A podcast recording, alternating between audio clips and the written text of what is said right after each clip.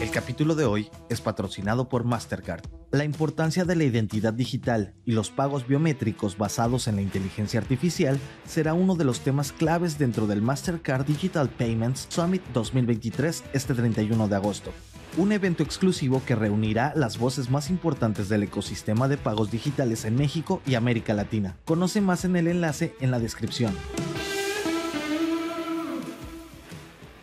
Muy buenos días. Hablemos de dos presidentes de izquierda en Latinoamérica a propósito de un encuentro que se viene. México y China, ¿quién gana en términos comerciales? Los bancos en Estados Unidos siguen en la mira y WeWork está en peligro, pero primero no olviden hacer clic al botón de seguir del podcast, activar la campana y así podrán recibir la alerta de un episodio nuevo. Ya lo saben ustedes cada mañana. ¿De qué estamos hablando? ¿De qué estamos hablando? Nombre de principios. Es una gente honesta que le tiene amor al pueblo. El presidente de Argentina, Alberto Fernández o Lula da Silva de Brasil, no son los únicos gobernantes de los países más grandes de América Latina que tienen un lugar especial en el cuarto de los buenos deseos de Andrés Manuel López Obrador. También Gustavo Petro, el presidente de Colombia, quien además esta semana está cumpliendo un año en el poder.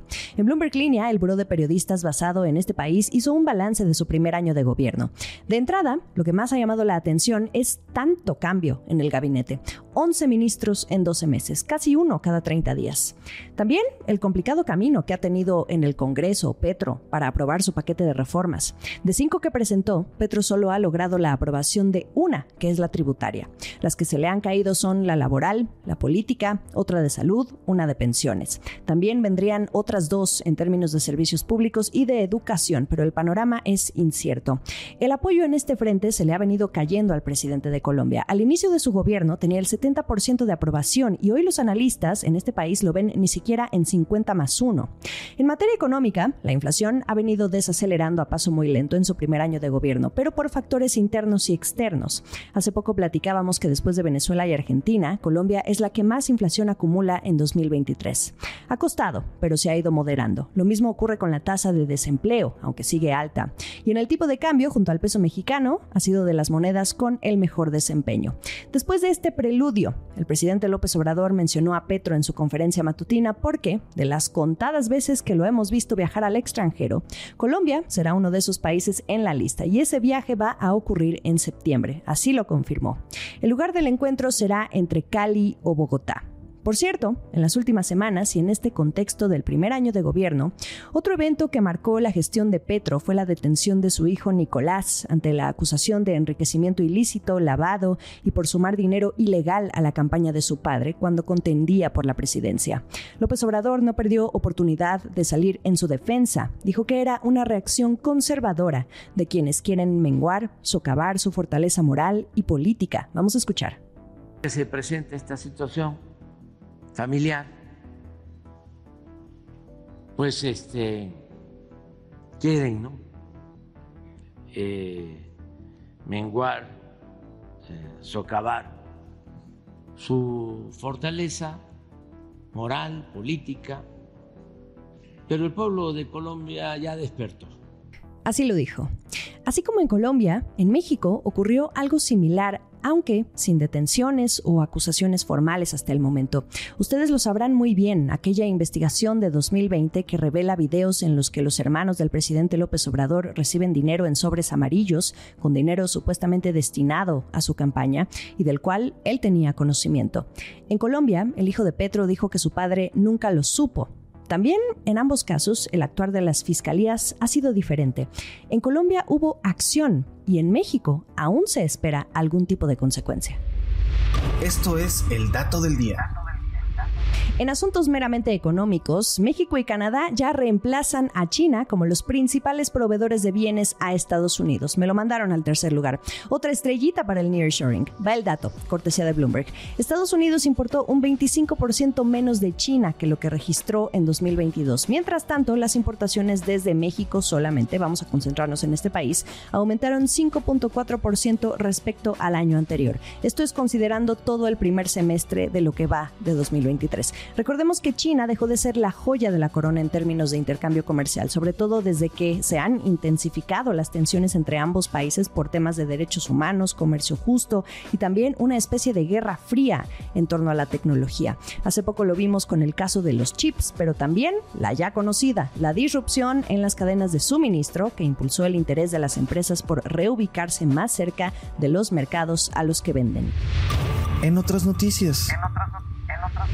El sector bancario en Estados Unidos no ha nadado en aguas tranquilas este año. Después de los temores que vimos en marzo tras la quiebra de algunos, Moody's les bajó la calificación crediticia a 10 bancos pequeños y medianos en este país y además advirtió que los que pudieran seguir en la lista serían los grandes, por ejemplo, US Bancorp, Bank of New York Mellon y State Street. La razón es una revisión exhaustiva de las crecientes presiones que aún atraviesa este sector.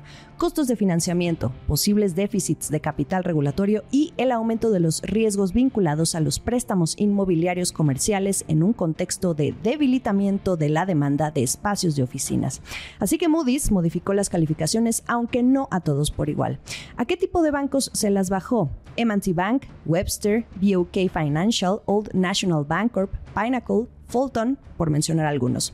A otros les cambió la perspectiva a negativa, destacan Capital One y otros 10. Recordemos que el nerviosismo está en que las altas tasas de interés obligan a las empresas a pagar más y también aumenta el costo de financiarse. También impactan los activos de los bancos y dificultan el refinanciamiento de las deudas. Y todo esto a su vez pues impacta los balances. El último sorbo. WeWork está en peligro la propia empresa, que vaya que ha pasado tribulaciones financieras antes y después del cambio de dueño, está mandando un par de señales a las que hay que poner atención. En un comunicado difundido el 8 de agosto compartió dos palabras, dudas sustanciales dudas sustanciales sobre su capacidad para mantener sus operaciones en curso. Habló de constantes pérdidas y también que ha enfrentado cancelaciones por parte de sus miembros en los espacios de oficina que renta. El plan entonces es enfocarse este y el próximo año en reducir los gastos de alquiler, negociar contratos de arrendamiento pues mucho más favorables para los clientes, aumentar los ingresos y conseguir capital adicional, que si a mí me preguntan es la parte más difícil.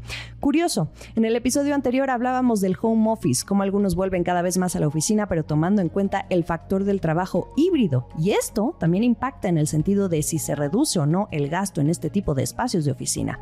En el caso de WeWork, durante los primeros meses de la pandemia, los edificios se fueron para abajo en términos de ocupación y aún siguen recuperándose de manera gradual. Pero según informa la compañía, esto no es estable, es decir, van en sube y baja, según los datos que compartió la compañía al segundo trimestre. Vientos inciertos para WeWork.